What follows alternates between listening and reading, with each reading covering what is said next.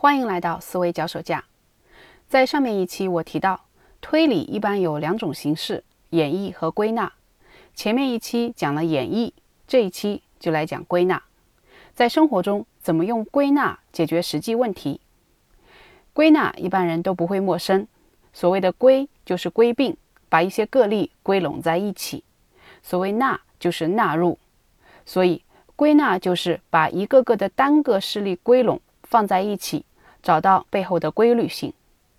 举例子来说，假如你的身边有几个处女座的朋友，给你留下了追求完美、吹毛求疵的印象，于是你归纳出处女座的人追求完美、吹毛求疵。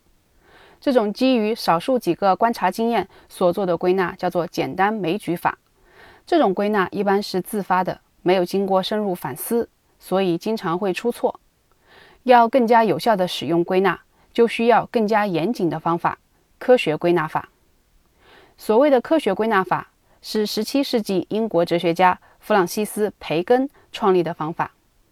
它听起来很深奥，似乎只有科学家们做研究才用得到。但是实际上，它可以在我们的生活中发挥巨大作用。下面我就展示怎样用科学归纳法。来解决生活中一个具体的问题：三岁小孩脾气暴躁执拗，如何教育？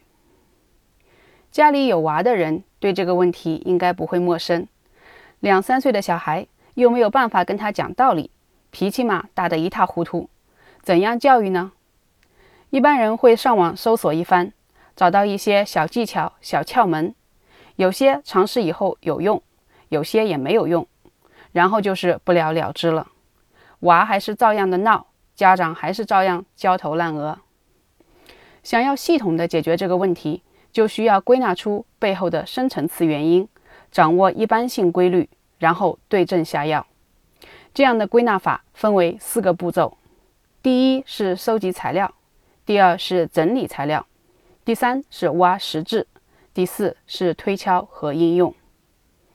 先看收集材料，要归纳。首先需要归纳的材料，所以就是要细心的观察、记录和积累小孩的表现。比如，小孩做事一定要按照他的意愿来，有时候大人推荐方便快捷的做法，他偏不要。像是袜子要自己穿，我嫌他穿得慢，给一下子套好了，他非要脱下来重新自己穿上。我本来想节省时间，结果花了双倍还不止的时间。类似这样让你哭笑不得的时刻，都是进行归纳所需要的素材。观察自家小孩是获得一手资料，除此以外，还要有广泛的二手资料，就是把网上其他爸妈的各种各样的经验和招数都搜罗起来，列成一个单子。有了这些材料之后，就可以进行第二步，整理材料。在整理材料的时候，一方面是要看材料中表现出来的共性。另一方面是要看差异，看共性就是要总结出共同的表现。似乎三岁的小孩都喜欢说不，都喜欢非要按照自己的意愿来做事，他们难以控制情绪，一哭起来就惊天动地等等。所以，并不是只有自家的娃才是小魔头。另一方面呢，是看差异，就是把不一样的地方也找出来。除了三岁小孩的共性之外，我家娃有什么特性吗？比如同样是三岁，有些小孩的个性温和一些，闹一下也就不闹了；而我家的呢，脾气特别倔强，可以连续哭闹一个小时。上面是把孩子的表现进行整理，另外对于网上搜集的二手资料，各种经验和招数也要进行整理。我把这些招数初步分为五类。第一是给小孩选择权。把你想要他做的一件事跟一个更糟糕的事情放在一起，让他选择。他要我抱在手上睡觉，我不同意。但是给他两个选择：我可以把你送到沙发上去睡，要么我就不管你。他想想，觉得还是送到沙发上睡好一点。第二是反着干，比如要娃洗澡不肯洗，于是妈妈就假装跟爸爸说：“小鸭子和小鱼都在浴缸里面玩呢，咱们千万不要让宝宝过来一起玩哦。”第三个是利用争强好胜心，比如跟娃比赛穿衣服，大声说谁是第一名，然后故意让他得胜。第四呢是做游戏，增加趣味性，比如吃饭的时候，让他想象吃下去的东西是坐着滑滑梯到肚子里的游乐场里面去玩。第五是转移注意力，不想让他玩 iPad，于是就高调表现出很好玩的样子，说：“啊，我们一起来玩拼图吧。”这样整理了材料之后，就要进行第三步挖实质，这是归纳的关键步骤，一定要深入思考。不要仅仅满足于列一个清单，而是要看各个项背后的深层次的原因是什么。上面说到的选择权、逆反心理、增强好胜心，能不能再进一步归纳呢？这些其实都是自我意识的表现。孩子想要表现自己的重要性，才会想要自己选择，跟别人对着干，以及争强好胜，表现自己很能干。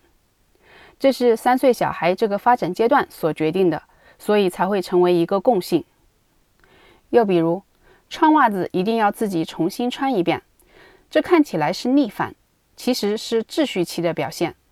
这也是三岁小孩特有的一个时期，就是要保护他们已经确立起来的一套秩序，这是他们获得安全感的重要来源。大人想着是方便快捷，但是在小孩看来，则是打破了他们的秩序。所以他们才会不屈不挠地要求从头再来一遍，重建秩序。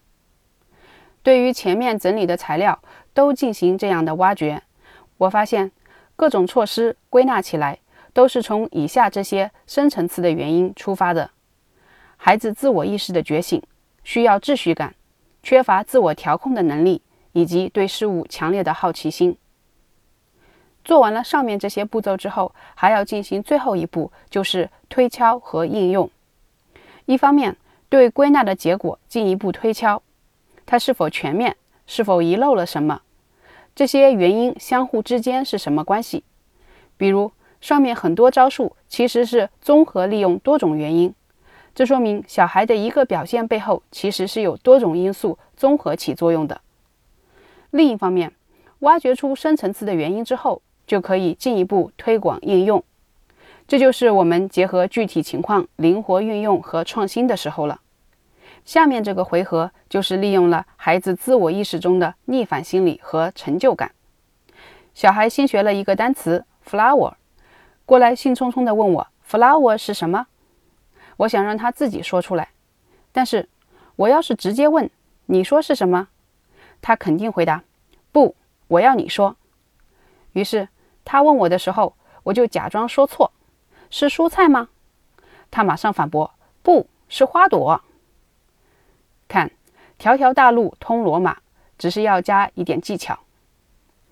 最后总结一下，这一期介绍了科学归纳法，它分为四个步骤：第一是搜集一手和二手材料；第二是从共性和差异两个方面来整理材料。第三是挖掘深层次的规律和原因，最后是进一步推敲和灵活应用。这个方法可不是只能用来跟三岁小孩斗智斗勇。实际上，我们在工作中经常会听到各种矩阵模型、流程步骤、关键要素等等，都可以用这样的方法归纳出来。你不妨也试试用它来解决你的实际问题吧。这里是思维脚手架，我们下次再见。